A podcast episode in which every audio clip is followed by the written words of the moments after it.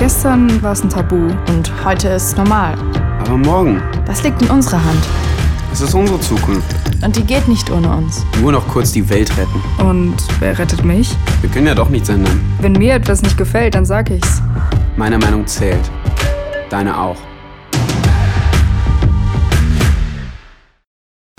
Ja, liebe Freundinnen und Freunde, meine Damen und Herren, ich freue mich sehr, dass Sie so zahlreich heute erschienen sind. Wir haben eine spannende Veranstaltung vor uns, äh, die in zwei Zusammenhängen stattfindet. Zum einen, wir sind sozusagen der, zum ersten Mal die Bildungsstätte als Teil der jüdischen Kulturtage. Mein Dank als Marc Grunbaum, der hier auch da vorne sitzt, äh, dass wir in diese tolle Veranstaltungsreihe auch äh, teilnehmen dürfen. Das setzt sich sozusagen die Kooperation vom vergangenen, Jahr fort, als wir im Rahmen der jüdischen Filmtage auch eine Veranstaltung gemacht haben.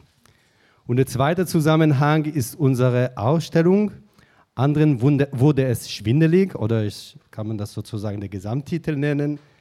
Als die Mauer fiel, freuten sich viele, anderen wurde es schwindelig.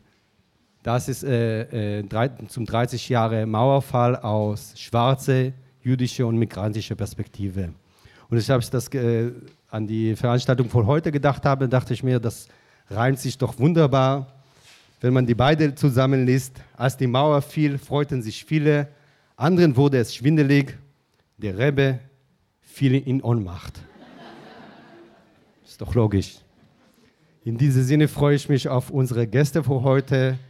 Dr. Rachel Heuberger, Wladimir Kaminer und Dr. Ruth Föhner, die, der, der Abend durch, die wird uns durch den Abend führen. Vielen Dank und ich gebe das Mikro an Sie.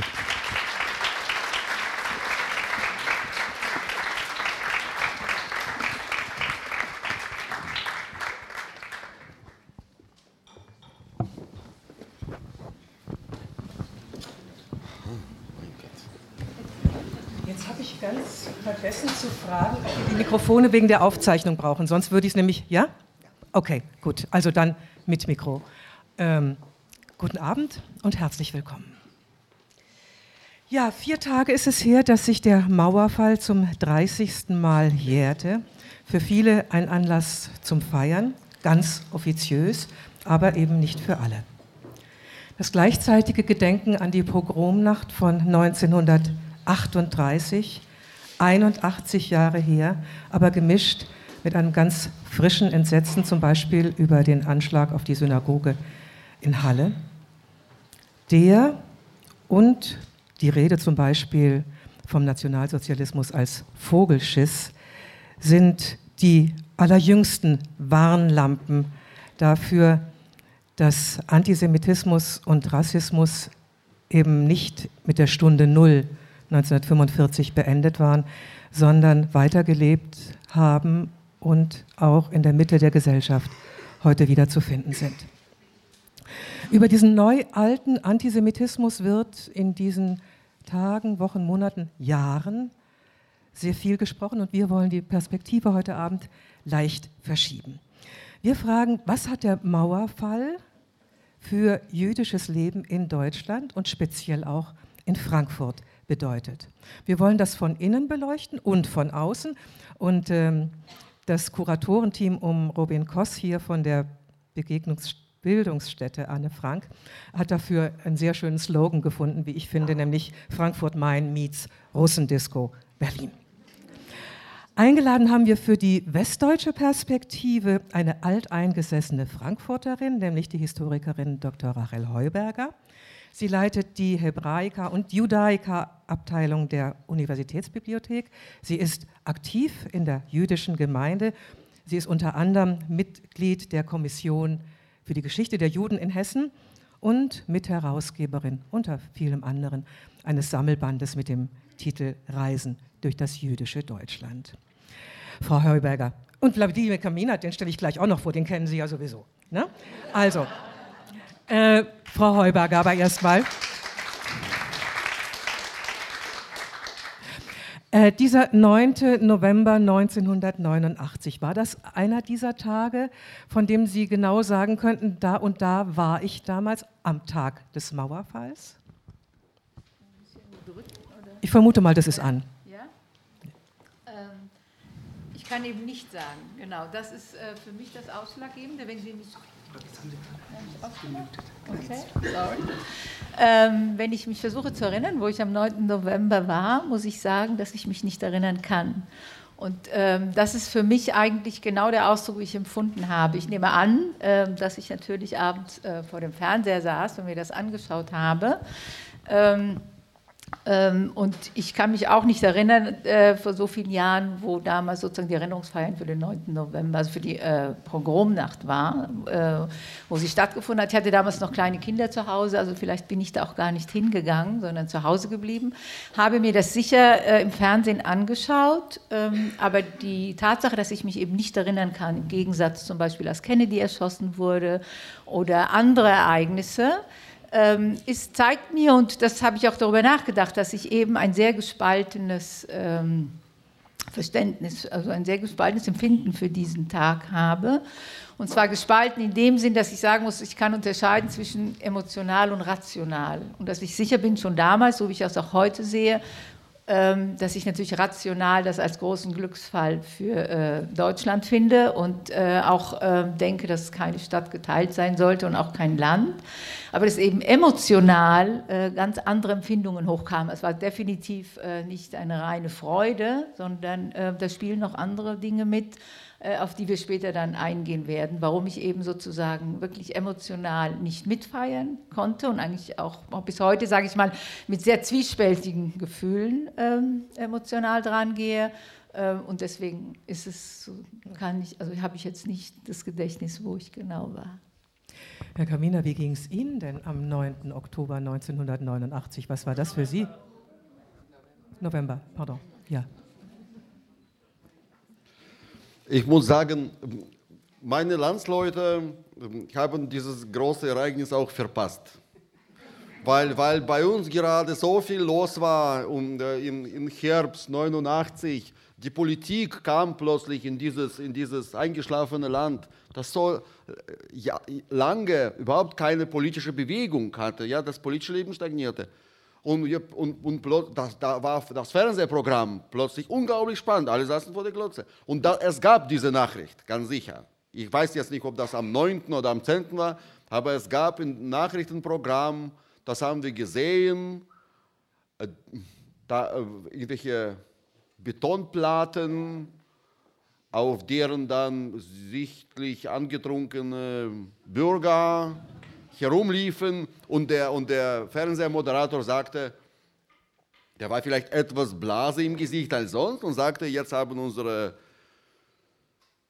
Freunde in der Deutschen Demokratischen Republik die Möglichkeit, die Widersprüche des Kapitalismus aus erster Hand kennenzulernen. Und, und man sah diese Bürger, ja, die dann so schnell zu den Widersprüchen liefen, ja, auf Wiedersehen. Und dann, mein Vater zum Beispiel reagierte schon durchaus äh, auf dieses Ereignis sagte, ja, warum dürfen die jetzt die Widersprüche sehen und wir nicht?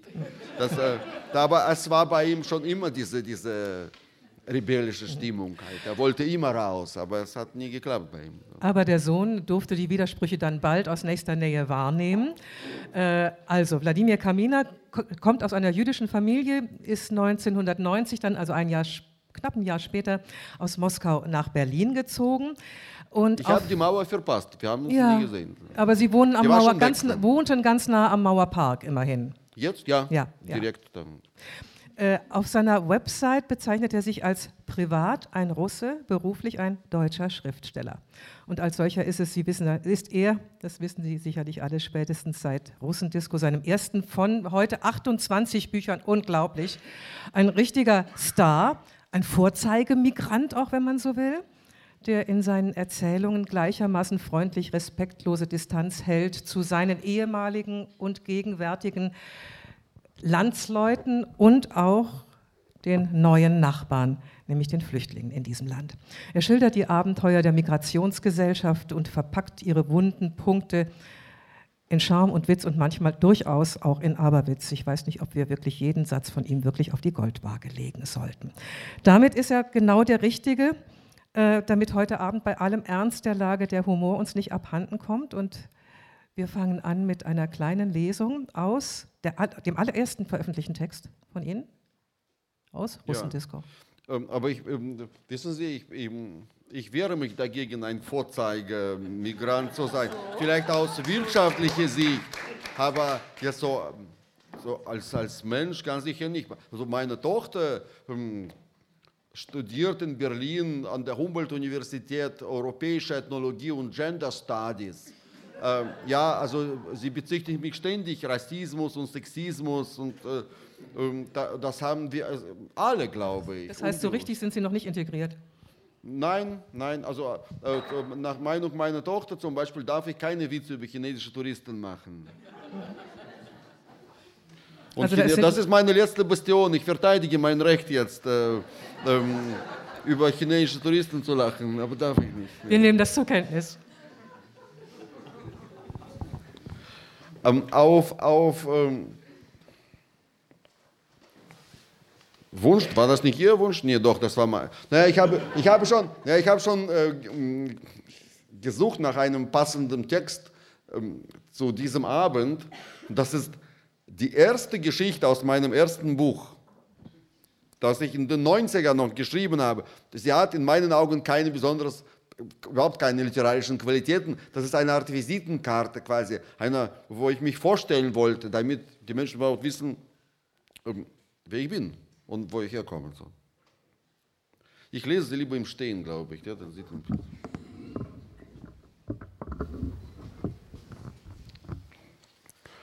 Im Sommer 1990 breitete sich in Moskau ein Gerücht aus. Honecker nimmt Juden aus der Sowjetunion auf, als eine Art Wiedergutmachung dafür, dass die DDR sich nie an den deutschen Zahlungen für Israel beteiligte. Laut offizieller ostdeutscher Propaganda lebten alle Altnazis in Westdeutschland. Ja, und die Kommunisten waren dann in der DDR. Die vielen Händler, die jede Woche aus Moskau nach Westberlin und zurückflogen, um ihre Import-Exportgeschäfte zu betreiben, brachten diese Nachricht in die Stadt. Er sprach sich schnell herum, alle wussten Bescheid, außer Honecker vielleicht. Normalerweise versuchten die meisten in der Sowjetunion, ihre jüdischen Vorfahren zu verleugnen. Nur mit einem sauberen Pass konnte man auf eine Karriere hoffen. Die Ursache dafür war nicht der Antisemitismus, sondern einfach die Tatsache, dass jeder mehr oder weniger verantwortungsvolle Posten mit einer Mitgliedschaft in der kommunistischen Partei verbunden war. Und Juden hatte man ungern in der Partei. Das ganze sowjetische Volk marschierte im gleichen Rhythmus wie die Soldaten am Roten Platz von einem Arbeitssieg zum nächsten. Keiner konnte aussteigen. Es sei denn, man war Jude. Als solche durfte man, rein theoretisch zumindest, nach Israel auswandern. Wenn das ein Jude machte, war es fast in Ordnung. Doch wenn ein Mitglied der Partei einen Ausreiseantrag stellte, standen die anderen Kommunisten aus seiner Einheit ziemlich dumm da. Mein Vater zum Beispiel kandidierte viermal für die Partei und jedes Mal fiel er durch. Er war zehn Jahre lang stellvertretender Leiter der Abteilung Planungswesen in einem Kleinbetrieb im Betrieb der Binnenschifffahrt und träumte davon, eines Tages Leiter zu werden. Dann hätte er insgesamt 35 Rubel mehr gekriegt. Aber einen parteilosen Leiter der Abteilung Planungswesen konnte sich der Direktor nur in, in seinen Albträumen vorstellen. Außerdem ging es schon deshalb nicht, weil der Leiter jeden Monat über seine Arbeit auf der Parteiversammlung im Bezirkskomitee berichten musste. Wie sollte er da überhaupt reinkommen ohne Mitgliedsausweis? Mein Vater versuchte jedes Jahr erneut in die Partei einzutreten. Er trank mit den Aktivisten literweise Wodka, schwitzte sich mit ihnen in der Sauna zu Tode, aber alles war umsonst. Jedes Jahr scheiterte sein Vorhaben am derselben Felsen. Wir schätzen dich sehr, Viktor. Du bist für immer unser dickster Freund, sagten die Aktivisten. Wir hätten dich auch gerne in die Partei aufgenommen. Aber du weißt doch selbst, du bist Jude und kannst jederzeit nach Israel abhauen. Aber das werde ich doch niemals tun, erwiderte mein Vater. Natürlich wirst du nicht abhauen. Das wissen wir alle. Aber rein theoretisch gesehen wäre es doch möglich. Stell dir vor, wie blöde wir dann schauen. So blieb mein Vater für immer ein Kandidat. Die neuen Zeiten brachen an. Und für, mein Vater, der wurde, der wurde ständig abgelehnt. Ich glaube, das ist so bei ihm zu, zu so einem bleibenden Schaden dann geworden. Der hat mir erzählt, dass er auch im Kindergarten nicht genommen wurde. Und, dann, ja, und auch wenn er nach Israel auswandert würde, würden sie ihn auch nicht nehmen, sagt er. Und, und, ja, und er hat auch versucht, zu irgendwelchen großen Baustellen des Jahrhunderts hinzufahren. Die haben ihn auch nicht genommen. Deswegen hat, hat sich das bei ihm so gekippt und dann wollte er quasi, wenn er schon nicht genommen wird, dann müssen andere Familienmitglieder, so ich zum Beispiel, dann losgeschickt werden. Das war so seine, seine Fixidee. Die neuen Zeiten brachen an, die Freikarte in die große weite Welt, die Einladung zu einem Neuanfang bestand nun darin, Jude zu sein. Die Juden, die früher an die Miliz Geld zahlten, um das Wort Jude aus ihrem Pass entfernen zu lassen, fingen an, für das Gegenteil Geld auszugeben. Alle Betriebe wünschten sich auf einmal einen jüdischen Direktor, nur er konnte auf der ganzen Welt Geschäfte machen. Viele Leute verschiedener Nationalität wollten plötzlich Jude werden und nach Amerika, Kanada oder Österreich auswandern. Ostdeutschland kam etwas später dazu und war so etwas wie ein Geheimtipp. Ich bekam den Hinweis vom Onkel eines Freundes, der mit Kopiergeräten aus Westberlin handelte. Einmal besuchten wir ihn in seiner Wohnung, die wegen der baldigen Abreise der ganzen Familie nach LA schon leergeräumt war. Nur ein großer, teurer Fernseher mit eingebautem Videorekorder stand noch mitten im Zimmer auf dem Boden. Der Onkel lag auf einer Matratze und sah sich Pornofilme an.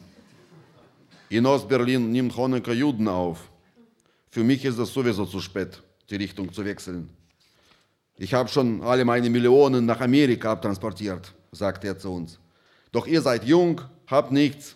Für euch ist Deutschland genau das Richtige. Da wimmelt es nur so von Pennern. Sie haben dort ein stabiles soziales System. Ein paar Jungs mehr werden da nie groß auffallen. Es war eine spontane Entscheidung. Außerdem war die Immigration nach Deutschland viel leichter als nach Amerika. Die Fahrkarte kostete nur 96 Rubel. Und für Ostberlin brauchte man kein Visum. Mein Freund Mischa und ich kamen im Sommer 1990 am Bahnhof Lichtenberg an. Die Aufnahme verlief damals noch sehr demokratisch. Aufgrund der Geburtsurkunde in der schwarz auf weiß stand, dass unsere beiden Eltern Juden sind, bekamen wir eine Bescheinigung in einer extra dafür eingerichteten Westberliner Geschäftsstelle in Marienfelde. Dort stand, dass wir nun in Deutschland als Bürger jüdischer Herkunft anerkannt waren. Mit dieser Bescheinigung gingen wir dann zum ostdeutschen Polizeipräsidium, es war ja noch die DDR, am Alexanderplatz und wurden als anerkannte Juden mit einem ostdeutschen Ausweis versehen. In Marienfelde und im Polizeipräsidium Berlin-Mitte lernten wir viele Gleichgesinnte kennen, die Avantgarde der fünften Migrationswelle. Die erste Welle, das war die Weiße Garde während der Revolution und im Bürgerkrieg. Die zweite Welle emigrierte zwischen 41 und 45. Die dritte bestand aus ausgebürdeten Dissidenten ab den 60er Jahren. Und die vierte Welle begann mit den über Wien ausreisenden Juden in den 70er Jahren. Die russischen Juden der fünften Welle zu Beginn der 90er Jahre konnte man weder durch ihren Glauben noch durch ihr Aussehen von der restlichen Bevölkerung unterscheiden. Sie konnten Christen oder Moslems oder gar Atheisten sein, blond, rot oder schwarz, mit Stups oder Hackennase. Ihr einziges Merkmal bestand darin, dass sie laut ihres Passes Juden hießen. Es reichte, wenn einer in der Familie Jude oder Halb- oder, oder Vierteljude war, und es in Marienfelde nachweisen konnte. Und wie bei jedem Glücksspiel war auch hier viel Betrug dabei. In dem ersten 100 kamen alle möglichen Leute zusammen. Ein Chirurg aus der Ukraine mit seiner Frau und drei Töchtern, ein Bestattungsunternehmer aus Wilna, ein alter Professor, der für die russischen Sputniks die Metallaußenhülle zusammengerechnet hatte und das jedem erzählte, ein Opernsänger mit einer komischen Stimme, ein ehemaliger Polizist sowie eine Menge junger Leute, Studenten wie wir. Man richtete für uns ein großes Ausländerheim in drei Plattenbauten von Marzahn ein, die früher der Stasi als eine Art Erholungszentrum gedient hatten. Dort durften nun wir uns bis auf weiteres erholen. Die, da, es waren also drei Platten, ähm, Vietnamesen, Afrikaner und Juden aus der Sowjetunion. das vietnamesische, das afrikanische Haus und, und das jüdische. Und Vietnamesen waren immer sehr früh auf. Und die Afrikaner und Russen schliefen. Die Ersten kriegen immer das Beste. Nachdem sich Deutschland endgültig wiedervereinigt hatte, wurden die neu angekommenen Juden gleichmäßig auf alle Bundesländer verteilt. Zwischen Schwarzwald und Thüringer Wald, Rostock und Mannheim. Jedes Bundesland hatte eigene Regeln für die Aufnahme. Wir bekamen die wildesten Geschichten in unserem gemütlichen Marzahn-Wohnheim zu hören. In Köln zum Beispiel wurde der Rabbiner der Synagoge beauftragt, durch eine Prüfung festzustellen, wie jüdisch diese neuen Juden wirklich waren. Ohne ein von ihm unterschriebenes Zeugnis lief gar nichts. Der Rebbe befragte eine Dame, was Juden zu Ostern essen. Gurken, sagte die Dame. Gurken und Osterkuchen. Wie kommen Sie denn auf Gurken? regte sich der Rebbe auf. Ach ja, ich weiß jetzt, was Sie meinen, strahlte die Dame. Wir Juden essen zu Ostern Matze. Na gut, wenn man es ganz genau nimmt, essen die Juden das ganze Jahr über Matze. Und auch mal zu Ostern. Aber wissen Sie überhaupt, was Matze ist? fragte der Rebbe. Aber sicher doch, freute sich die Frau. Das sind doch diese Kekse, die nach altem Rezept aus dem Blut von Kleinkindern gebacken werden. Der Rebbe fiel in Ohnmacht. Manchmal beschnitten sich irgendwelche Männer sogar eigenhändig einzig und allein, um, Fragen, um solche Fragen zu vermeiden. Wir als die Ersten in Berlin hatten das alles nicht nötig. Nur ein Schwanz aus unserem Heim musste daran glauben, der von Mischa. Die jüdisch, der ist ganz stolz, der ist ja wieder zurück jetzt und der, der erzählt das immer weiter, Michael. Diese Geschichte, ja, dass er, dass er quasi verewigt wurde von mir. Die jüdische Gemeinde Berlins hatte unsere Siedlung in Marzahn entdeckt und lud uns jeden Samstag zum Essen ein. Besonders viel Aufmerksamkeit bekamen die jüngeren Immigranten. Von der Außenwelt abgeschnitten und ohne Sprachkenntnisse lebten wir damals ziemlich isoliert. Obwohl ich muss sagen, äh, noch früher als Menschen von der jüdischen Gemeinde sind zu uns ins Heim Zeugen Jehovas gekommen. Die waren auch sehr interessiert uns ähm, aufzuklären, wie das Leben in Deutschland funktioniert. Die Juden aus der Gemeinde waren die einzigen, die sich für uns interessierten. Mischa, mein neuer Freund Ilja und ich gingen jede Woche hin. Dort am großen gedeckten Tisch standen immer ein paar Flaschen Wodka für uns bereit. Es gab nicht viel zu essen, dafür aber alles liebevoll hausgemacht. Der Chef der Gemeinde mochte uns. Ab und zu bekamen wir von ihm 100 Mark. Er bestand darauf, dass wir ihn zu Hause besuchten. Ich habe damals das Geld nicht angenommen, weil mir bewusst war, dass es dabei nicht um reine Freundschaft ging, obwohl er und die anderen Mitglieder der Gemeinde mir sympathisch waren. Aber es handelte sich um eine religiöse Einrichtung, die auf der Suche nach neuen Mitgliedern war. Bei einer solchen Beziehung wird irgendwann eine Gegenleistung fällig. Ich blieb Samstag, samstags im Heim, röstete Esskastanien im Gasherd und spielte mit den Rentnern Karten. Meine beiden Freunde gingen jedoch immer wieder zur Gemeinde hin und freuten sich über die Geschenke. Sie freundeten sich mit dem Chef an und aßen mehrmals bei ihm zu Hause. Mittag. Eines Tages sagte er zu den beiden, ihr habt euch als gute Juden erwiesen, nun müsst ihr euch auch beschneiden lassen. Dann ist alles perfekt. Da mache ich nicht mit, erwiderte Ilja und ging. Der eher nachdenkliche Mischa blieb. Von Gewissensbissen geplagt, wegen des angenommenen Geldes und der Freundschaft zum Gemeindevorsitzenden musste er nun für alle unsere Sünden büßen. Im jüdischen Krankenhaus von Berlin. Hinterher erzählte er uns, dass es gar nicht wehgetan und angeblich sogar noch seine Manneskraft gesteigert hätte.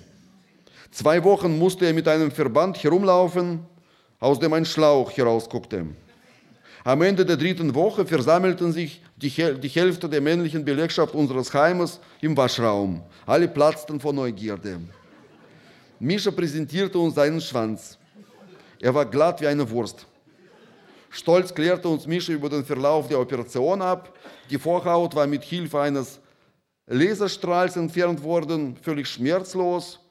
Doch die meisten Anwesenden waren von seinem Schwanz enttäuscht.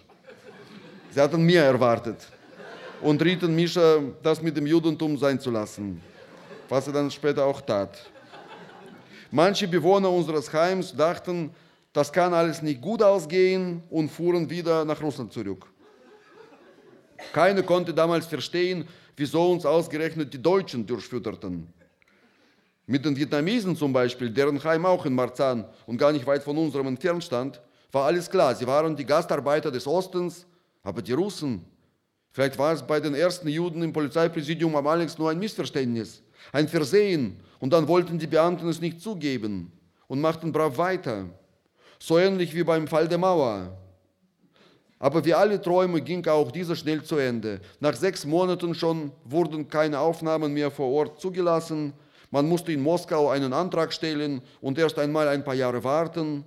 Danach wurden Quoten eingeführt. Gleichzeitig wurde hinterher per Beschluss festgelegt, dass alle Juden, die bis zum 31. Dezember 1991 eingereist waren, als Flüchtlinge anerkannt werden und alle Rechte eines Bürgers genießen sollten, außer dem Recht zu wählen. Aus diesen Juden und aus den Russlanddeutschen bestand die fünfte Welle, obwohl die Russlanddeutschen eine Geschichte für sich sind.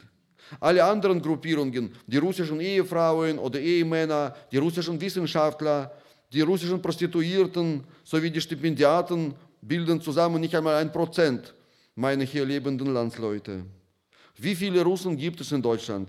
Der Chef der größten russischen Zeitung in Berlin sagt, drei Millionen. Und 140.000 allein in Berlin. Er ist aber nie richtig nüchtern. Deswegen schenkte ich ihm auch kein Glauben. Er hat auch schon vor drei Jahren drei Millionen gesagt.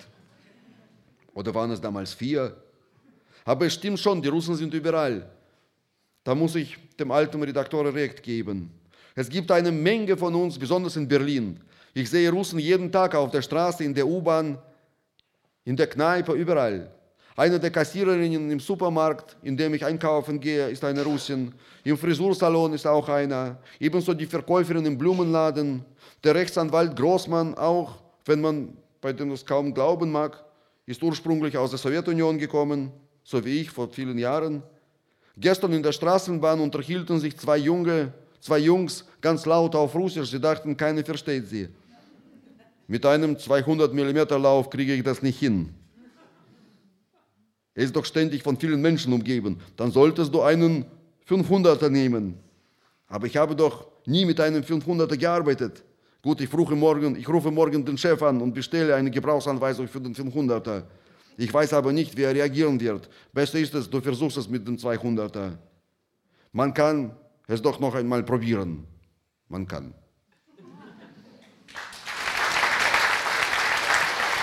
Es ist, ich möchte Ihnen sagen, also die Geschichte dreht sich im Kreis. Also ich, ich habe das letzte Mal diesen Text gelesen, damals, als ich ihn schrieb, vor über 20 Jahren.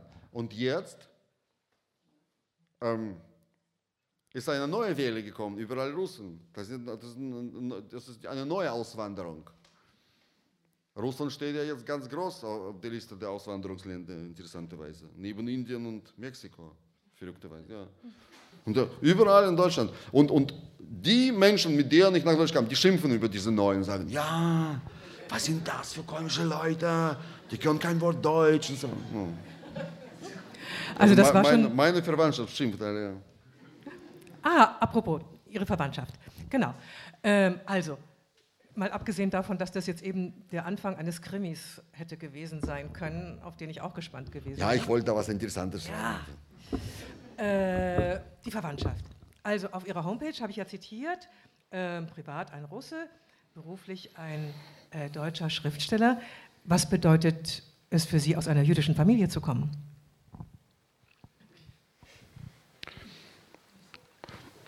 Ich glaube, das hat mich sehr geprägt. Wir waren immer Außenseiter. Von irgendwo. Von irgendwo gekommene Menschen. Also dieses Fremdsein, das war, das war für mich eben nicht neu.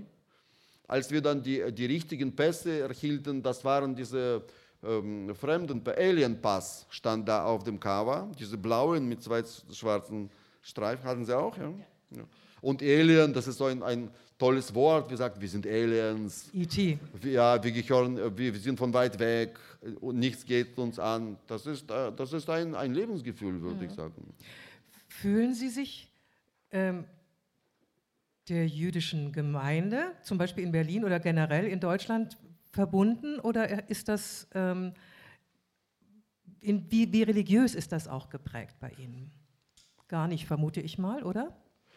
Also vi- viele, viele ältere Leute, die, die mit uns damals äh, in diesem Ausländerheim wohnten, sie suchten natürlich, na- also die Sowjetunion war ja ein sehr strukturiertes Land. Und, und Menschen konnten sich ein Leben ohne Struktur, ja, in, einem, in, einer, in einer chaotischen Gesellschaft kaum vorstellen. Also suchten sie eine Struktur, ähm, in die sie quasi einfließen konnten. Und da, das waren diese Gemeinden. Ja, äh, da, da stand die Religion oder, oder Tradition, glaube ich, nicht an erster Stelle, sondern eben eine, eine, äh, die Struktur für sich war wichtig, ja, da, damit sie etwas anfangen können dann in, äh, in dieser Gesellschaft. Das, das waren sehr wichtige ähm, ähm, Schnittpunkte. Danach haben diese Leute, die ich noch au- aus Marzahn, wie gesagt, kenne, dann Gemeinden gegründet in den Städten, wo es früher keine Gemeinde gab. Es gab eine Zeit lang sogar solche, oft solche Situationen, dass in einer Stadt mehrere Gemeinden waren, die, die untereinander konkurrierten. Also ja, das war quasi eine sowjetische Struktur, die äh, auf deutschem Boden dann einen neuen Auswuchs bekam. Frau Heuberger. Ich, also in Berlin mag ich diese Leute, weil sie also meinen Eltern sehr viel geholfen haben und äh, wichtig waren für. Also m- meine Eltern, also meine, meine, äh, mein Vater ist tot, er ist gestorben vor zehn Jahren. Ähm, seine Schwester ist auch gestorben. Meine Mutter wird jetzt 88. Die sind alle, waren oder sind, jetzt meine Mutter ist noch nach wie vor Mitglied dieser Gemeinschaft und sie geht auch hin und sie bekommt äh, die Zeitschrift. Das ist für sie wichtig, natürlich, klar. Frau Heuberger, wie war das hier in Frankfurt, als die russischen Juden hierher kamen, dann auch die Kontingentflüchtlinge ab 91? Ähm, ja, ich muss sagen, ähm, es war mit gemischten Gefühlen, ähm, weil äh, zum einen kann, also die Gemeinde hat sich sehr gefreut natürlich, dass sie gewachsen ist und dass sie Zuspruch bekommen hat. Ähm, aber es war sehr schwer am Anfang mit den Leuten zu kommunizieren, was ganz klar ist. Also ähm, das sind ja äh, äh, Zuwanderer, die die deutsche Sprache nicht beherrscht haben. Die Mitglieder der jüdischen Gemeinde konnten die wenigsten Russisch, es gab ein paar.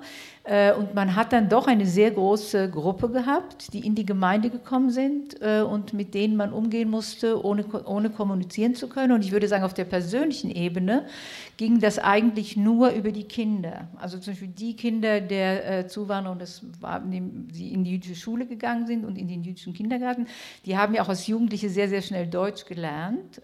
Und da kann ich von meinen Kindern sagen, da sind sehr schnell Freundschaften geschlossen worden. Und da spielt es dann ähm, in den äh, nächsten Jahren keine Rolle mehr, wo man hergekommen ist. Sozusagen, ich denke, bei der jungen Generation kann man von einer Integration sprechen. Bei den Älteren ähm, ist es eine Integration im formalen Sinne. Sie sind Mitglieder der Gemeinde. Äh, Wir hatten auch im Gemeinderat immer Diskussionen bei Gemeindeversammlungen oder für die jüdische Zeitung in der Gemeinde. äh, Werden die ähm, äh, Aktivitäten auch auf Russisch veröffentlicht? Soll man zum Beispiel die Gemeindezeitung, die ja deutsch war, auch äh, teilweise Russisch machen, weil die ja kein Deutsch können und weil sie in Frankfurt die halbe Gemeinde, 50 Prozent der Gemeinde ausgemacht haben, mehr oder weniger. Man hat sich dann darauf geeinigt, dass man gesagt hat, dass man die amtlichen Verlautbarungen, also das, was, man, was jedes Gemeindemitglied wissen muss, dass man das ähm, auch auf Russisch äh, veröffentlicht und dass man auch in der Gemeindeversammlung die Dinge übersetzen lässt, ähm, die ähm, wichtig sind, aber dass man eigentlich erwartet von den Zuwanderern, dass sie im Laufe der Jahre dann auch Deutsch lernen, weil diese Diskussion ging noch mehrere Jahre weiter. Es war jetzt nicht nur das erste, zweite, dritte Jahr, sondern bis äh, bis noch vor kurzem, oder es kann einem passieren, dass jemand ein, aufsteht in der Gemeindeversammlung und sagt, äh, wieso wird das nicht alles hier auf Russisch übersetzt und das nach 30 Jahren. Äh, und es gab auch durchaus, ich erinnere mich an eine Veranstaltung äh, im Gemeindezentrum, wo ich sozusagen zufällig da äh, zu tun hatte und äh, man in Gesichter schaute, wo ich mir dachte, ich kenne die Leute gar nicht, obwohl ich diese Gemeinde eigentlich ganz gut kenne. Und auch die Künstler, die da auftraten, es war irgendeine Kulturveranstaltung, mir nichts gesagt haben. Also wo es durchaus eben andere kulturelle Schwerpunkte auch gibt. Mhm. Wo Sie sich fremdgefühlt haben? Ja, mhm. in dem Moment, mhm. selbstverständlich, genau. Nun hat ja so ein Gemeindeleben ganz unterschiedliche Aspekte. Ich mag mal nur zwei, ja. Also auf, ein, auf der einen Seite das, das Soziale sozusagen, also irgendwo reinfinden in eine Struktur und auf der anderen Seite aber ja natürlich eben auch das Religiöse. Und sagen wir mal, solange in der katholischen Kirche das Latein noch Lingua Franca war, äh, hätte man ja über den, den Ritus reinfinden können. Wie war das? Ja, na gut, dazu muss man natürlich sagen, dass die äh, äh russischen Juden ja äh, 70 äh, Jahre keine Religion hatten. Sozusagen denen war es ja äh, verboten eigentlich, sie religiös zu betätigen und es ist alles im Untergrund geschehen. Und dass auch die Zuwanderer eigentlich die religiösen Riten über ihre, wie gesagt, über ihre Kinder nur lernen konnten, die in die Schule gingen. Ähm, und da, sie mussten quasi als Juden also, äh, um die äh, jüdischen Traditionen zu lernen, mussten sie sich als Juden erziehen lassen oder selbst erziehen. Mhm.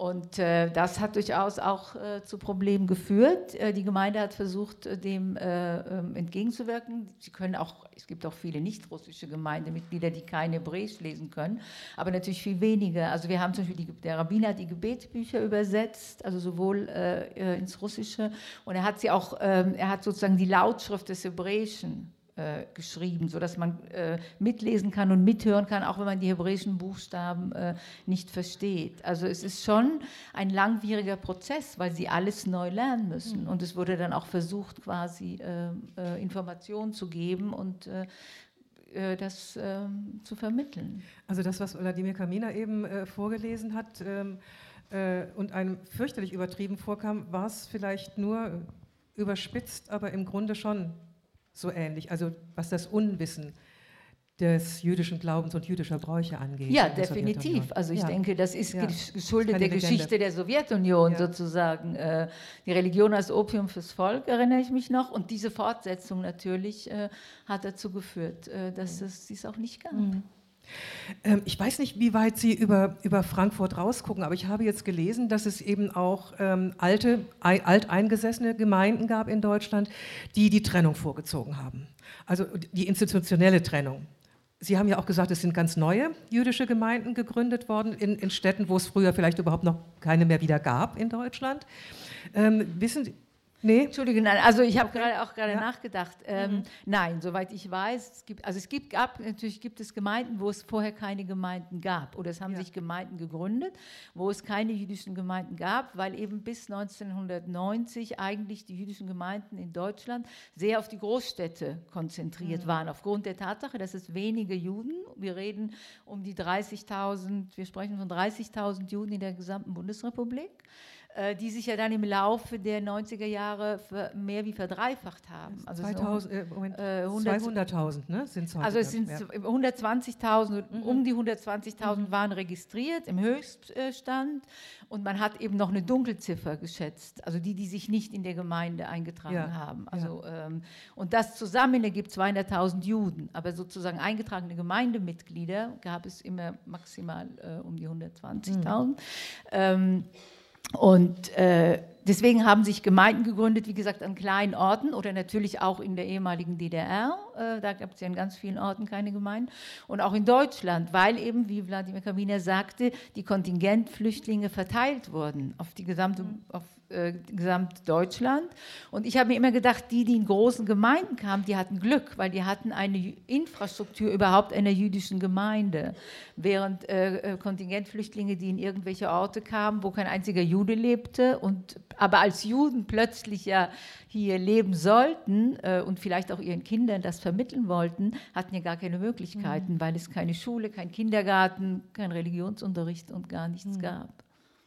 Aber soweit ich weiß, gab es keine äh, separaten Gemeinden äh, russischer Juden. Die offiziellen Gemeinde sind Mitglied des äh, Zentralrats, also des Gemeindeverbandes. Also jetzt nach 30 Jahren, wenn Sie, wenn Sie mal zurückblicken auf diese, auf diese Zeit, auf die, auf die Veränderung in der Gemeinde, Sie haben es vorhin gesagt, es kommt vor, dass Sie sich hier fremd fühlen, aber wie würden Sie es insgesamt bewerten? Ja, das hat natürlich inzwischen abgenommen, weil es sind 30 Jahre vergangen äh, und die ältere Generation äh, stirbt ja leider aus, so ist das. Und die Jungen natürlich haben die Sprache gelernt und haben sich sehr gut, würde ich sagen, integriert. Und, Verändert äh, sich dadurch was? Ja. Diese jungen Leute? Ja, definitiv. Es verändert sich dadurch, dass nach und nach diese Unterschiede äh, verschwinden. Also dass sie ganz viele äh, äh, Leute haben, von denen sozusagen sie gar nicht wüssten, dass sie aus Russland gekommen sind, äh, wenn sie jetzt eben nicht äh, sie persönlich mit ihnen sprechen, dass sie äh, Positionen haben, dass sie Deutsch sprechen, dass sie Teil der Gemeinde sind, äh, wie alle anderen. Dass sie am Namen vielleicht auch noch sehen können, wo sie herkamen. Ja. Ähm, Herr Kamina, ich habe gelesen, dass ähm, für viele, auch jüdische Gemeindemitglieder russischen Ursprungs oder sowjetischen, sowjetischer Herkunft äh, in Deutschland heute ähm, der 8. 9. Mai eigentlich das wichtigere Datum ist als der 9. November. Können Sie uns sagen, warum? Also Der Tag des Sieges, meinen Sie? Ich, mö- darf ich aber ganz Aber ja. kurz zu, zu, zuerst ähm, möchte ich mein, meine Landsleute in Schutz nehmen.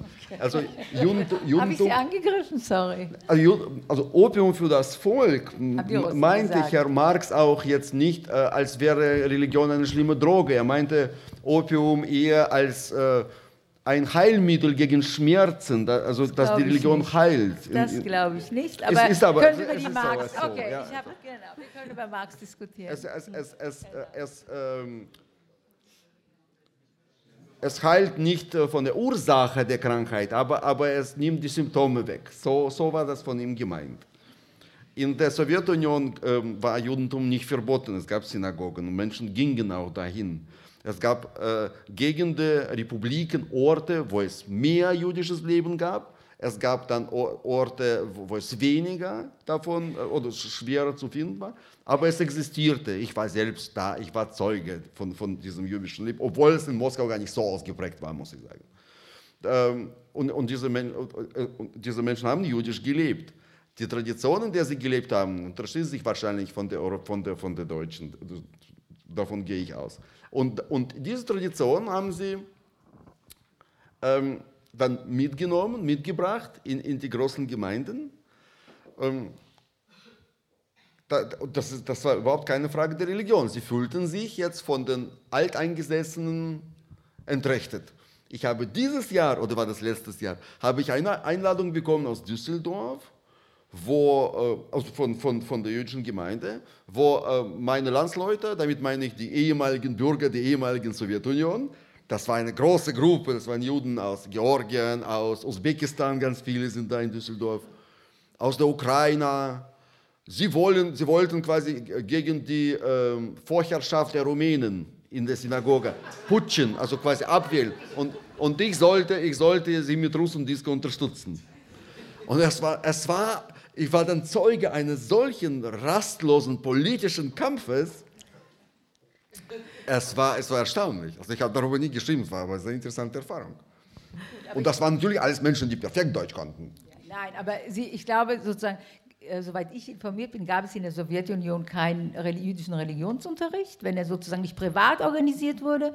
Es gab keine jüdischen Schulen, oder irre ich mich? Ich erinnere mich sozusagen an, an Ereignisse, wo man sozusagen, man musste gut. alles, also ich, und vielleicht natürlich, wenn ich Sowjetunion sage, ist auch mein Fehler, dass ich denke quasi an Russland, an das Zentrum und ich war also nicht an die Außenbezirke. von der Bildung waren sie ausgeschlossen, wo sie grundsätzlich die quasi, Religionen, äh, ja, ja, wo ja. quasi äh, in Georgien oder in traditionelleren Gebieten, da haben sich bestimmt noch andere Traditionen erhalten. Es gibt, das ist Nein, klar. es, gab, es gab Aber Synagogen, also es man, gab, man, aber es wurden keine hebräische Gebetbücher gedruckt. Ich weiß, man musste sie importieren. Ja. Äh, es wurden Matzes mussten importiert werden. nee, nee, haben sie, haben, gemacht? Haben verteilt immer bekommen zu jedem Fest. Ja. Okay.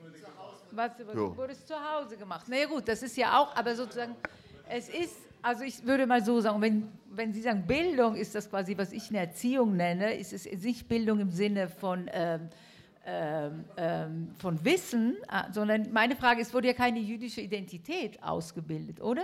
Sozusagen die russischen Juden in Russland haben sich als Russen verstanden, wie Sie doch selbst gesagt Nein, haben. nein, nein. Und, das, äh, und wussten Also nicht, meine, dass bei meinen Großeltern war Deine, beides. genau, war die Großeltern, aber sozusagen die, an, die, die nachfolgenden Generationen, hatten sich weniger identifiziert. was hatten damit. sich weniger identifiziert und wussten weniger mit, von Reli den... mit Religion. Aber ja, aber die Frage ist, sozusagen Religion im Judentum hat ja einen weiten Begriff. Das bedeutet ja nicht sozusagen nur, äh, dass man äh, Glaubensbekenntnisse weiß, sondern das bedeutet ja auch eine bestimmte Lebensform, die jetzt durchaus nicht orthodox sein muss, aber Lebensform im Sinne von Feiertage halten, von äh, äh, bestimmte Gebräuche machen. Und ich denke, also das habe ich, sage ich mal, äh, von äh, den äh, Gemeindemitgliedern bei uns waren oder also angekommen sind. Äh, und ich sage, es ist nicht deren Schuld, deswegen habe ich ja das mit dem Opium zitiert, sondern es ist 70 Jahre Kommunismus. De- dessen konnten sie quasi nicht äh, ähm, gewahr werden. Das habe ich damit gemeint. Ich meine das Also- nicht persönlich als Angriff gegen die Leute, sondern umgekehrt. Ich sage, das waren die historischen Entwicklungen, die dazu geführt haben, dass es kein Ja, reichhaltiges. Es gab solche und solche. Also, Äh, Finde ich, find ich, jetzt- find ich jetzt sehr spannend, äh, was, dafür, was da für unterschiedliche Sichtweisen äh, aufkommen und auch für Widerspruch aus dem, aus dem Publikum, äh, was, die, ja, was die Sicht von außen eben einmal ist und die derjenigen, die das selber erlebt haben. Ähm, wir ziehen trotzdem mal hier so eine kleine, oh, Schlussstrich, komme ich noch zu, ganz schlechtes Wort, aber jetzt trotzdem mal kurz an dieser Stelle, weil wir eine zweite Geschichte hören von Wladimir Kaminer. Und zwar ähm, aus einem Band mit einem James Bond äh, entlehnten Titel, Liebesgrüße aus Deutschland. Ja, die Umkehrung des Blicks der Alteingesessenen auf die Neuankömmlinge. Hier spricht der Neuankömmling.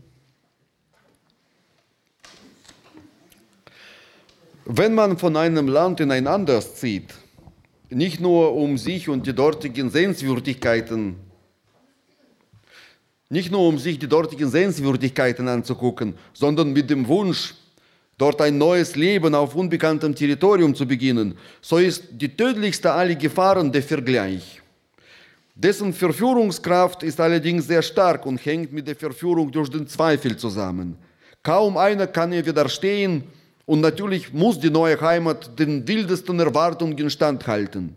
Alles Neue und Ungewohnte wird genauestens bewertet, die Vorzüge und Nachteile abgewogen, die Sitten, die Waren, die Fernsehprogramme, die Architektur und immer fällt die neue Heimat beim Vergleich durch. Nie hält sie, was man sich von ihr versprochen hat.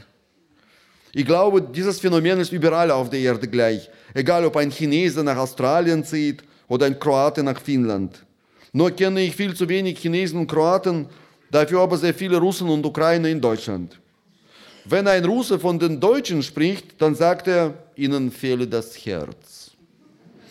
Sie gehen zwar auch gerne saufen, sie sitzen nächtelang in Biergärten oder ziehen mit einem Leiterwagen und Aquavit durch Kohlfelder.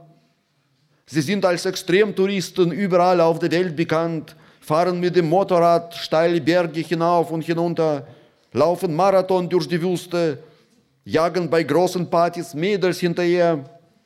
Doch das alles tun sie ohne Herz, aus bloßem Interesse. Und wenn das Interesse gesättigt ist, hören sie mit ihren Exzessen auf und gehen von 9 bis 5 und eine Mittagspause zwischendurch wieder einer abhängigen Beschäftigung nach. Dieses Doppelleben ist unter den Einheimischen in Deutschland sehr verbreitet. Ihre Leidenschaften bleiben immer Hobbys. Während andere sich an ihren Abenteuern verbrennen, wollen sich die Deutschen eigentlich nur bilden. Deswegen werden hier in den Reisebüros statt der Holzame Sauftouren gerne Bildungsreisen angeboten. Die Menschen finden es toll, wenn man im Urlaub nebenbei noch irgendeinen Motorbootführerschein bekommen oder Spanisch lernen kann. Die größte Schwäche seiner neuen Heimat ist aus der Sicht des Neuankömmlings natürlich ihre Gastronomie. Hier entdeckt er riesige Defizite. Man kann unendlich lange darüber sinnieren, wie gesund, ökologisch bewusst und vitaminreich sich das Essen in Deutschland präsentiert. Tatsache ist, nichts schmeckt hier so, wie es schmecken soll. Das fängt mit dem Brot an und endet bei Wassermelonen und Gurken. Diese Produkte sind keine Delikatessen. In Russland weiß jedes Kind, wer eine Gurke oder eine Wassermelone zu schmecken hat. Kann sicher nicht nach Zeitungspapier. Den hiesigen Produkten fehlt es einfach an Geschmack, an Fett und Zucker und anderen Stoffen, die das Essen schmackhaft und die Menschen etwas mollig machen.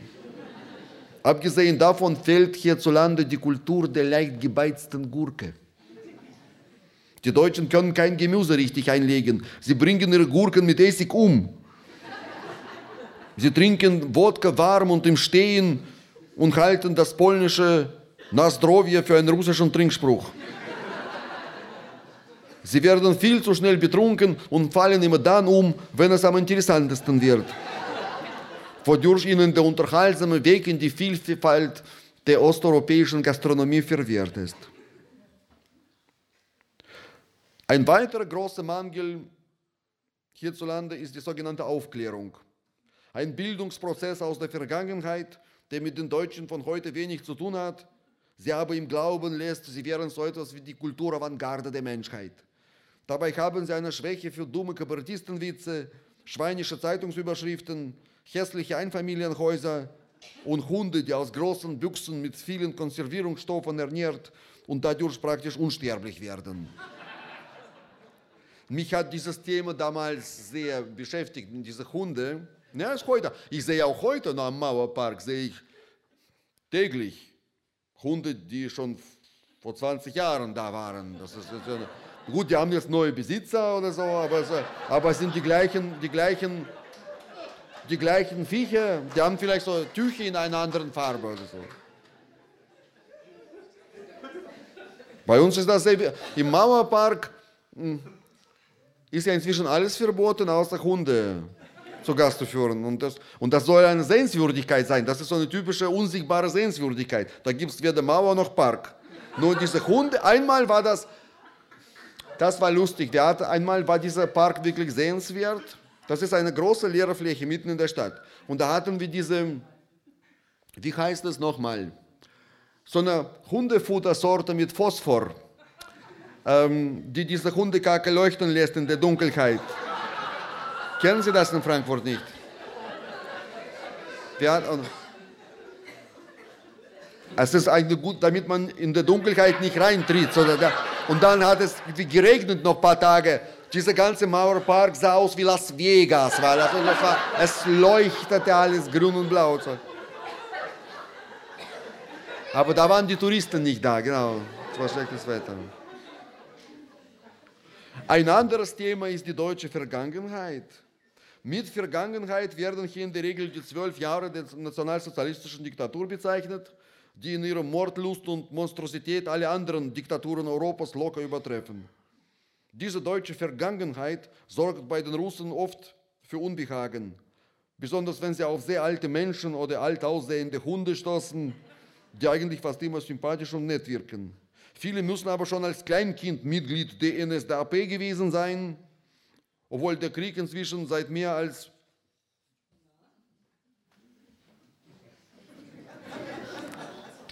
mir 70. Ja, seit 74 Jahren vorüber ist, entbrennen in den deutschen Medien noch immer regelmäßig Skandale, weil neue Fakten auftauchen, dass der Schauspieler X oder Schriftsteller Y als Kleinkind bereits bei den Nationalsozialisten mitmachte. Wahrscheinlich hat diese Diktatur in ihrer Agonie oder aus Verzweiflung sogar Föten in die Partei eintreten lassen, um sich auf diese Weise den Zugang zu den deutschen Medien des 21. Jahrhunderts zu sichern. Ich habe nur einmal eine Begegnung mit dieser deutschen Vergangenheit erlebt. Das war im Juli 1990 in Ostberlin. Das ist im Grunde meine Mauergeschichte, deswegen. Damals war die Wiedervereinigung de facto bereits abgehakt, obwohl die DDR de jure noch existierte. Es fühlte sich an, als hätte der Lauf der Geschichte für einen Moment Halt gemacht, um Luft zu holen. Die Ostberliner hatten in jenem Sommer die einmalige Gelegenheit, etwas zu erleben, das es so nirgends auf der Welt mehr gab. Sie lebten gleichzeitig im Sozialismus und im Kapitalismus. Sie genossen die Vorzüge beider Systeme, ohne ihre Nachteile zu spüren. Als Wohnungsmiete zahlten sie noch immer 16,50 Mark. In den Kaufhallen lagen aber schon Berge von Bananen und man konnte laut auf Honecker und Kommunisten schimpfen. Die Polizei hatte Angst, die Punks von der Straße zu verjagen. Die Verkäuferinnen hatten keine Lust, die neuen Produktnamen auswendig zu lernen. Jeden Tag kamen neue dazu. Die Verkäuferinnen antworteten zur Sicherheit, haben wir nicht. Wenn man Unbekanntes verlangte. Dabei stand schon alles in den Regalen. In dieser wunderbaren Zeit gingen mein Freund Boris und ich oft und gerne in der nagelneuen Kaisersfiliale in Prenzlauer Berg einkaufen, die sich in einer leerstehenden DDR-Konsumkaufhalle eingerichtet hatte. Wir waren beide frisch aus der Sowjetunion geflüchtet. Unsere alte Heimat befand sich gerade in Auflösung.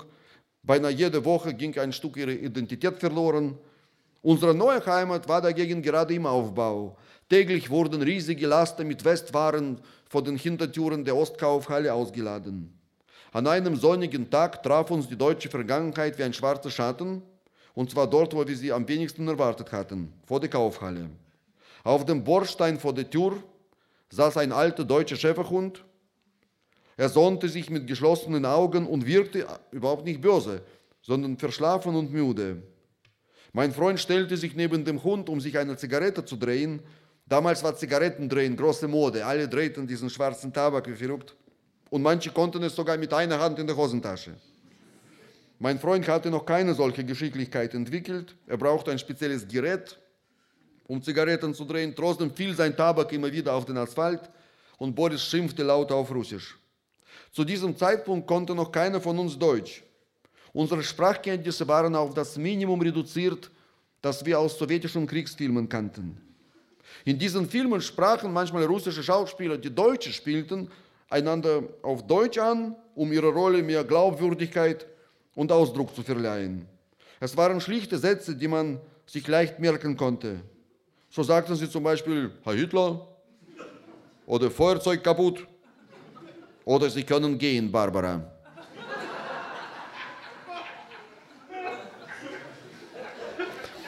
Also ich gehe davon aus, dass meine Landsleute hier im Saal sind.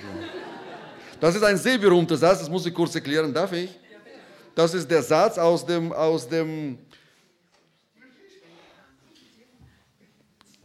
ähm, ja, äh, aus dem, genau, ich formuliere das jetzt, warten Sie mal.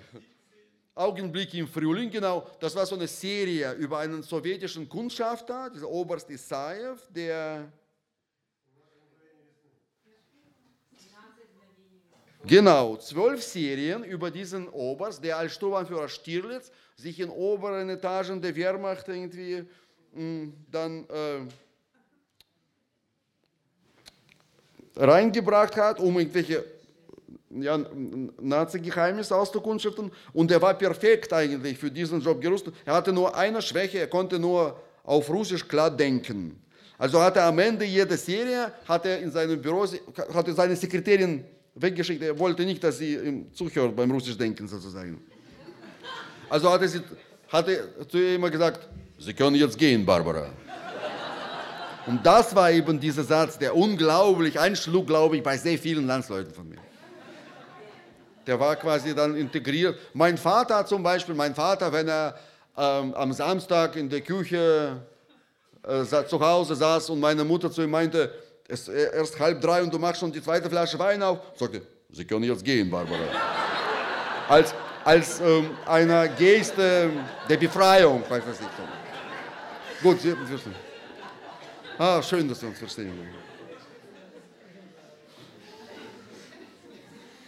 Das war nicht viel. Wir konnten deswegen auf Deutsch keine Unterhaltung führen.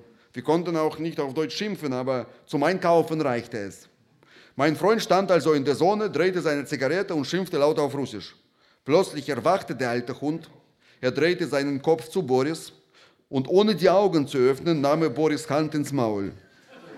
Es sah schrecklich aus. Der Hund biss meinen Freund nicht, er hielt seine Hand zwischen seinen scharfen gelben Zähnen, zärtlich aber fest. Dabei öffnete der Hund die Augen und schaute meinem Freund direkt ins Gesicht. Boris wirkte ziemlich durcheinander. Ihm fiel in dieser, in dieser Situation nichts Besseres ein, als Herr Hitler zu sagen. Sofort machte das Tier sein Maul auf und ließ Boris los. Danach schloss der Hund die Augen wieder und tat so, als würde er im Sitzen schlafen. Wir gingen sofort weg von der Kaufhalle, ohne ein Wort zu wechseln. Mein Freund stand noch eine ganze Weile unter Schock. Wir wussten natürlich nicht, wie dieser schreckliche Hund reagiert hätte, wenn wir zu ihm Feuerzeug kaputt gesagt hätten. Oder Sie können gehen, Barbara. Doch wir beide waren überzeugt, dass dieser Hund ein Nazi war. Das Ganze ist nun schon fast 30 Jahre her. Der Hund ist hoffentlich längst tot, sie sind wie Leder.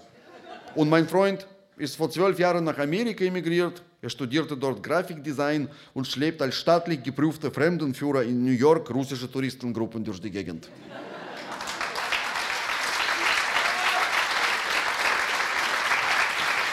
Dankeschön.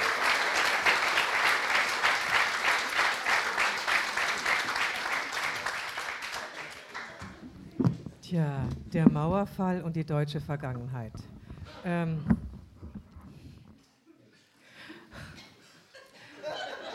ist, jetzt, ist jetzt schwer, äh, das Register zu wechseln, das verstehen Sie sicher.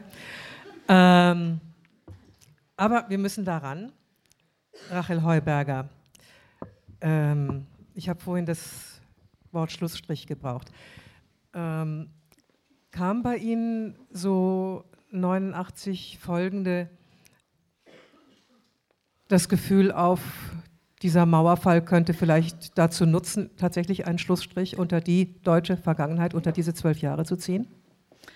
Ähm, also ich würde es nicht so formulieren, sondern ähm, ich würde sagen, durch den Mauerfall und durch das Wegfallen eines sichtbaren Zeichens, sage ich mal, als der Folge des äh, Zweiten Weltkrieges, ähm, kam sozusagen die Furcht auf, ähm, die Vergangenheit würde noch mehr verdrängt werden, weil das sichtbare Zeichen, äh, diese Mauer quasi nicht mehr da sein würde. So wie Sie vorhin gesagt haben, die Mauer und die äh, Entstehung der DDR ist ja sozusagen eine Folge des Kalten Krieges und der äh, Auseinandersetzung der Alliierten. Und irgendwie auch verdient, ja. Aber Günter es wirkt, das Beispiel wollte ich sagen, ja? genau. Mhm. Aber sozusagen für mich und ich kenne viele meiner Generation, wirkte es quasi wie, äh, oder auch bei meinen Eltern zu Hause, äh, als Symbol der Strafe. Wobei jetzt natürlich nur die Ostdeutschen, sage ich mal, bestraft worden sind in dem Sinne, weil die Westdeutschen ja äh, dann doch sehr schnell äh, das Wirtschaftswunder sozusagen die Wirtschaft wieder aufgebaut haben. Ähm, aber es war, es blieb, auch, auch für die Westdeutschen, die ja die teilweise Familie im Osten hatten und so, blieb es als sichtbares Zeichen, dass sie schuld waren am Zweiten Weltkrieg. Obwohl ich weiß, sozusagen rational ist das und historisch nicht äh, zu begründen, aber das war emotional so das Gefühl.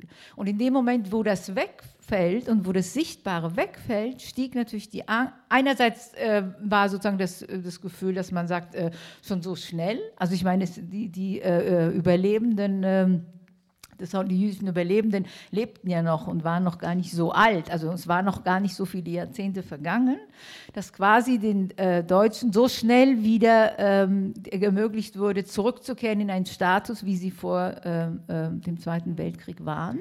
Und das wurde, wenn ich das sagen darf, das wurde eigentlich äh, auch, ähm, auch für mich ähm, sehr viel sichtbarer, nicht nur mit dem Mauerfall und der Öffnung der Grenzen, sondern zum Beispiel in den 90er Jahren die Diskussion mit dem Umzug äh, des Bundestages nach Berlin in den Reichstag. Und auch da ist wieder äh, meine Haltung. Natürlich sozusagen ist rational, denke ich, war das die richtige Entscheidung der Bundesregierung, äh, Berlin, die alte Hauptstadt, wieder zur Hauptstadt zu machen. Und ich denke, das war politisch richtig, aber emotional dann auch das zu sehen und auch der Name ist ja schon, und das fällt mir bis heute auf, der Name ist offiziell der Bundestag im Reichstaggebäude. Aber kein Mensch sagt der Bundestag im Reichstagsgebäude, sondern die Leute sagen der Reichstag. Wenn sie sagen zum Taxifahrer, oder ich habe heute Morgen ähm, äh, Zeit äh, in dem Radio gehört, äh, da ging es um irgendein Zeitungszitat, und dann heißt es so, im Reichstag wurde debattiert über. Und im Reichstag, wenn ich höre Reichstag, sozusagen kommt schon irgendwo äh, wieder, kommt es wieder auf. Und ich denke, im Reichstag hat auch Hitler gesprochen sozusagen. Also es kommt eine Kontinuität auf, die durch diese Symbolik ein äh, bisschen gebrochen war, sichtbar gebrochen war äh, und die verschwunden ist, ja, definitiv. Herr Kaminer, wie geht es Ihnen damit? Wie ging es Ihnen dann mit dem, mit, dem, mit dem einen Volk? Wir sind nicht mehr, wir sind das Volk, wir sind ein Volk. Ich bin nach meiner Übersiedlung ähm, gleich ähm, auf der Ostseite gelandet. Es gab ähm, unter meinen Landsleuten Menschen, die auf keinen Fall etwas mit Ostern zu tun haben wollten. Zum Beispiel mein Freund Michael, der aus Marzahn gleich in den Westen ging. Er wollte nur äh, deutsche äh, Frauen kennenlernen. Er wollte mit seinen Landsleuten nichts zu tun haben. Und so haben wir uns fast 20 Jahre nicht gesehen. Bis er vor kurzem sich scheiden ließ von seiner deutschen Frau und sich eine Russin holte aus St. Petersburg. Und jetzt war er plötzlich stand er wieder vor der Tür. Und, und, ich, und ich, war, ich, ich fand diese, diese, die Geschichte des Ostens viel spannender, weil alle diese Menschen, ähm, sie haben sich ja irgendwie arrangiert in diesem schrecklichen Stand der DDR. Die hatten irgendeine, irgendeine die hatten alle Jobs. Und dann hatten sie sie nicht mehr. Das war wie, also die mussten sich quasi neu erfinden. Das, ähm, das war ein bisschen war das so wie in der Sowjetunion im Grunde genommen. Und die haben alle, also auch heute noch, sehe ich bei meinen Brandenburger Freunden, die haben alle zwei Leben, eins davor, eins danach.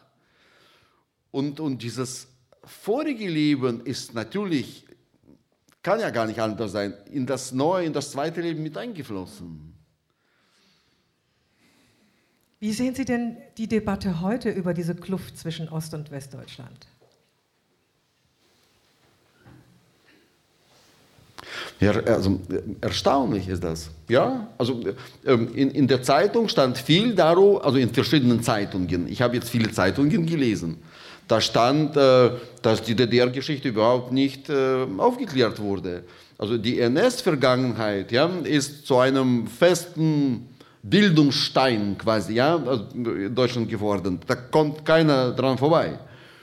Aber die DDR, als, als hätte sie nie gegeben, im Grunde genommen. Und jetzt habe ich Ihnen vor, vor unserem Auftritt erzählt oder, oder nur kurz erwähnt, dass meine Tochter äh, ihren Bachelor schreibt zu diesem Thema, Traumländer, wo sie ihre, also ihre Freundinnen interviewt über das Leben in der DDR. Alle diese Freundinnen und Freunde sind 96, 97 Jahrgang, sie waren nie in der DDR. Sie kennen von ihren Eltern sehr kontroverse Geschichten, weil die Eltern sehr unterschiedlich erlebt haben. Aber die absolute Mehrheit sagt, was für ein fantastisches Land das war. Alles war besser. Die Luft war rein, Handyempfang war besser. ähm, es gab keine Fahrradschlosse, weil es wurde gar nicht geklaut. Man konnte überall das Fahrrad abstellen. Und, und so träumen sie von einem Land, das sie durch die Gnade der späten Geburt nicht erleben durften. Dann hat meine Tochter noch ihren jüngeren Bruder interviewt zum Thema Sowjetunion. Sebastian ist 99 Jahrgang, der hat überhaupt keine Ahnung. Der hat eine sehr so entstehen diese Traumländer. Ja, da wo die Aufklärung fehlt, quasi, ja, machen die Menschen diese Löcher wieder wett, indem sie Geschichten erzählen. Klar. Ähm, wir kommen gleich sicher nochmal darauf, dass ähm, das möglicherweise auch eine Ursache dafür sein könnte. Ich möchte das wirklich äh, im Konjunktiv sagen.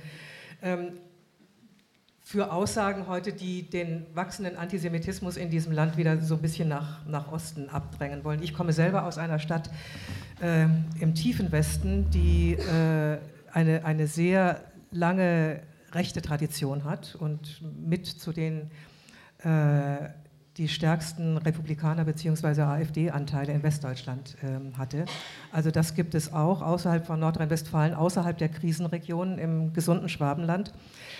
Ähm, aber wo ich noch mal kurz darauf hin wollte, war so diese Skepsis 1989, 90, dann auch mit der, mit der Übersiedelung der Regierung nach Berlin, dieser Angst vor einer neuen, vor einer neuen Großmacht, die, war, die ja auch bei unseren europäischen Nachbarn eigentlich spürbar war. Und wo ist sie jetzt?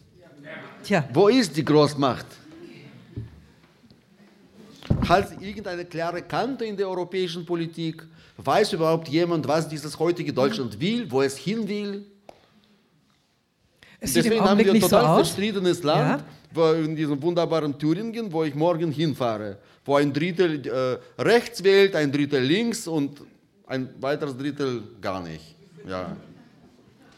Ja, also statt entschlossen voranzugehen und ähm, das Kerneuropa oder die EU irgendwie zu verteidigen, zusammen mit Frankreich, ja, ist hier irgendwie Stagnation. Und in dieser Situation eben sind wir mit steigenden äh, antisemitischen Ausschreitungen, einem Stimmungswandel in der Bevölkerung äh, konfrontiert. Ähm, was hat der mit 89 zu tun für Sie in Ihren Augen, Frau Herberger? Ähm, ja, ich denke, zum einen äh, wurde in der DDR, weil, äh, wie ja gesagt wurde, in der DDR waren alles die äh, Kommunisten und Widerstandskämpfer mhm. nach eigenem Bild und die ganzen Faschisten saßen in Westdeutschland, wurde natürlich auch äh, die Nazi-Vergangenheit nicht so aufgearbeitet, wie sie hätte aufgearbeitet werden sollen. Das heißt, es fehlt auch dort an diesen Prozessen. Und ähm, ich denke, das ist durchaus mit ein Faktor oder für mich, dass ich denke, dass eben ähm, äh, es kein Zufall ist, dass äh, dort rechtes Gedankengut äh, ähm, häufiger verbreitet ist. Hat auch noch viele andere Ursachen. Ja, denn wie gesagt, das gibt es auch im Heimatland das des Liberalismus. Im Heimatland ja? und natürlich hat es ja. auch andere Ursachen. Aber ich mhm. denke wirklich ein und ein, ähm, also ich denke ein großes Manko ist eben die fehlende Aufarbeit. Und das Zweite ist natürlich auch, äh, das ist ja ein Land auch ohne Demokratie sozusagen. Also die DDR ist quasi jetzt in der Demokratie, aber sie ist ja von einer Diktatur, von der NS-Diktatur in die zweite Diktatur äh, gekommen kommen. Und wir haben es hier mit vielen Leuten zu tun und einer ganzen Generation, die eben, die, denen diese demokratischen Prozesse äh, nicht bewusst sind und die sie so auch nicht erlebt haben. Und ich denke, das macht mir Angst, weil ich denke, das hat auch Auswirkungen ähm, auf Deutschland. Ähm, ja, und das, äh, wie gesagt, es ist jetzt, es gibt auch in Westdeutschland definitiv äh, AfD-Wähler, das wissen wir, und, äh, aber es gibt eben die sozusagen einfach prozentual im die Osten, äh, das macht einem Angst und es macht einem auch besonders Angst, wenn man aus einer Stadt wie Frankfurt kommt, die ja schon immer sehr pluralistisch war. Also wir sind jetzt wahrscheinlich pluralistischer wie vor 30, 40 Jahren, aber Frankfurt hatte immer schon äh, einen großen Ausländeranteil, äh, viele Mitbürger, die aus dem Ausland gekommen sind und hier sozusagen gewohnt haben und man ist ein anderes äh, ähm, Bild gewöhnt und auch ein anderes Miteinander auskommen. Auch da hier gibt es Vorfälle, aber aber es gibt sozusagen ein anderes Verständnis der Gesellschaft. Und wenn ich bis heute, wenn ich in manche äh, deutsche Städte fahre, im Osten, äh, ich fühle mich unwohl, weil ich sehe mich dann plötzlich, drehe mich um und ich sehe, äh, da gibt es keine oder ganz wenig dunkelhäutige Menschen. Da gibt es äh, sozusagen gibt es auch der Prozentsatz von anders Menschen, die anders aussehen, ist nicht da. Und das ähm, und mir sieht man ja nicht an, dass ich sozusagen äh, kein Bio-Deutscher in Anführungszeichen bin, wie es so schön heißt. Äh, aber ich empfinde dann so. Ich denke, und ich spreche auch perfekt in Deutsch. In Norddeutschland gibt es viel mehr Ausländer als in Polen.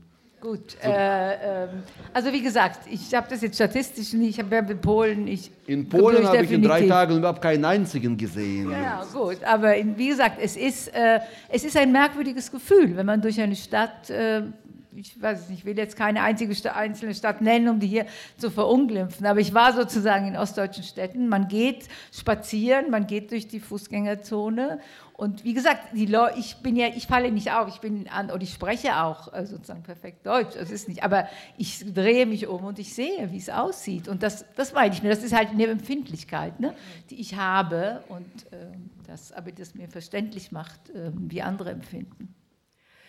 Herr Gamina, Sie haben ja ähm, ein Buch geschrieben, das heißt ausgerechnet Deutschland, Untertitel Geschichten unserer neuen Nachbarn. Und da kommt noch mal eine dritte Gruppe, über die wir noch gar nicht gesprochen haben bisher ins Spiel, nämlich eben die, die Flüchtlinge, die Sie in Ihrem brandenburgischen Dorf, wo haben Sie zwei Wohnsitze, Berlin und Brandenburg? Ja. Aha, okay. Also auf dem Dorf äh, kennengelernt ja, wir haben ein Haus auf dem Land einfach, ja. das, ist, ja. das ist kein Wohnsitz. Okay, naja. Also ja. Eine Datsche. Ähm, äh, und da kommen wir natürlich noch äh, zu einem zu anderen Thema, was den Antisemitismus angeht, nämlich ähm, den muslimischen. Also den, ja, das ist rechts, furchtbar. Den, ja. Ich hatte jetzt ein, ein super Projekt gemacht. Äh, oh, ja, das soll ich wahrscheinlich lieber nicht erzählen, das ist so furchtbar. Äh? Bitte. Free Speech. Super Projekt. Ähm, mit Volkshochschulen in Düsseldorf. Volkshochschulen haben, haben jetzt 100-jähriges Jubiläum, die haben, die haben Geld. Und, und ähm, die Idee war Traumfabrik Deutschland. Ich dachte, da gehen zu diesen Volkshochschulen Menschen, so Angereiste, ja, so Geflüchteten aus allen möglichen Regionen. die sollten kurz beschreiben, mit welchem Traum sie nach Deutschland gekommen waren, auf, auf einem A4-Blatt und dann und sagen, ist der Traum, hat sich der Traum bestätigt oder hat sich nicht bestätigt. Und aus diesen Träumen machen wir eine Ausstellung von Deutschland als, als eine Traumfabrik, ein, ein, eine Projektionsfläche, wo alle möglichen Hoffnungen äh, ja, von Menschen von, aus aller Welt dann äh, hin dann projiziert werden. Und ich hatte zuerst Angst, dass wir nur solche irgendwelche äh, so Wirtschaftsgeschichten äh, haben, ja, dass äh, arme Menschen aus der, aus der Armut heraus wollten. Oder, oder nur eben Kriegsgeschichten, wo Menschen aus dem Krieg quasi in den Frieden wollten. Aber nein, es kamen tolle, super interessante ähm, Träume zusammen. Daraus haben wir diese Broschüre gemacht. Wir haben die Besten ausgezeichnet. Und die Besten, das war ein Libyer, ein Syrer und eine Frau aus Afghanistan. Und es gab so einen Empfang dort in dieser Volkshochschule in Düsseldorf. Und dann kam eine, eine Frau aus der Gemeinde, aus der jüdischen Gemeinde, die ich kannte, und sagte, Herr Kamil, wir machen aber tolle Sachen. Aber haben Sie Ihre Preisträger gefragt, was sie über Israel denken? So. So, so, na, wir haben jetzt kurz darüber gesprochen und sie meinen ja alle drei, Juden müssen ins Meer. Und da, da hatte ich ähm, da hatte ich ein Riesenproblem. Ich dachte, gehe ich jetzt zu denen und wir beginnen diese Diskussion, zu diesen super, sonst so netten Menschen, die, die so vieles so scharf gesehen haben in Deutschland. Wir haben sie ja nicht umsonst irgendwie, äh, äh, ausgezeichnet. Und, und dann dachte ich, nee, ich, ich, ich, ich mache ich später dieses Gespräch, heute nicht. Ja, das ist eine, das ist eine. Äh? Mache ich noch, mache ich noch. Ne? Vorhang zu und alle Fragen offen.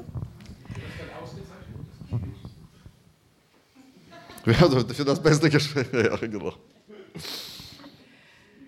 Frau Heuberger, wollten Sie noch? Also ich möchte, also nicht alle, das, war, also das ist jetzt so. Ich, ich habe ja ähm, sehr viele Einladungen bekommen zu irgendwelchen fortschrittlichen Klassen, wo die, die Jugend aus diesen, aus diesen äh, ähm,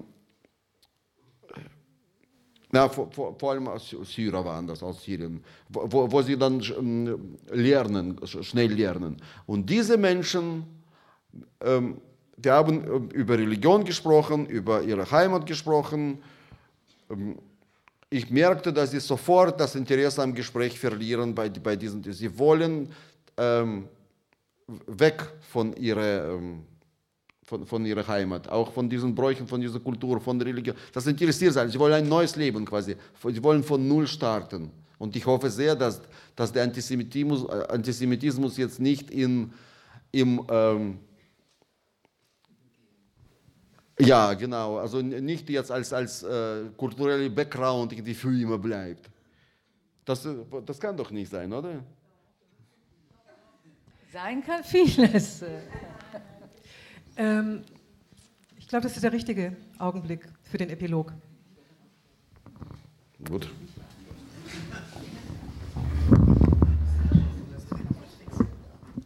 Wieso? Das ist, äh, ähm, also ich habe letztes, das funktioniert das jetzt? Ja. Ich habe letztes Jahr habe ich zwei, zwei Bücher ähm, äh, geschrieben über Menschen in Bewegung. Ich habe bemerkt, die Menschen bewegen sich in Gruppen. Und die meisten, die größten Gruppen sind Geflüchtete und Touristen.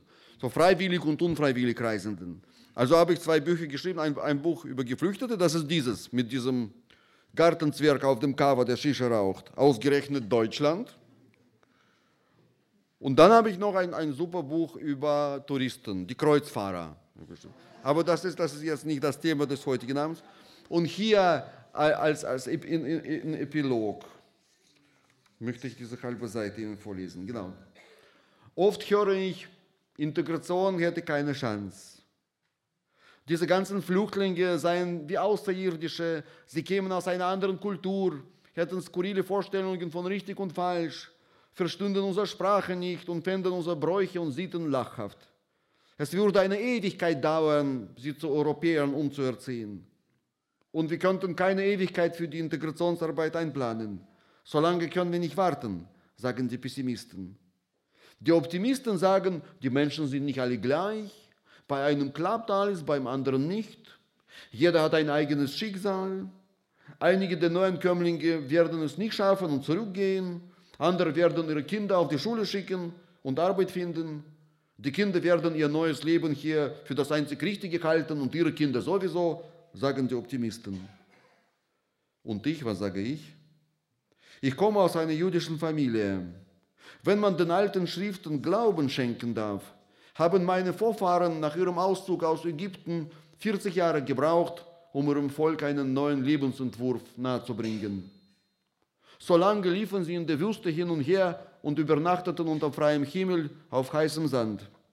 Angeblich hätten sie damals viel schneller die Wüste durchqueren können, doch ihre Anführer warteten, bis die letzte Erinnerung an die Sklaverei verblasst war. Als freie Menschen sollten sie die Wüste verlassen. Später zogen meine Vorfahren von Nahem Osten nach Europa, zuerst nach Spanien, als der spanische König es ihnen erlaubte, dann nach Österreich, Rumänien und in die Ukraine. Ihre Erinnerung an die ägyptische Sklaverei haben sie verloren, aber wohl nicht jede Erinnerung an den heißen Wüstensand. Überall, wo sie ankamen, froren sie. Wahrscheinlich sind meine Vorfahren deswegen Kaminbauer geworden und hießen fortan Kaminer. Ich habe den Beruf gewechselt, trage diesen Namen aber gern, denn Wärme ist das wertvollste Gut, das wir Menschen weitergeben können. Ein altes indianisches Sprichwort sagt, ein Indianer friert unter der Decke, zwei Indianer frieren nicht. Und die Ewigkeit, sie ist schnell vorbei.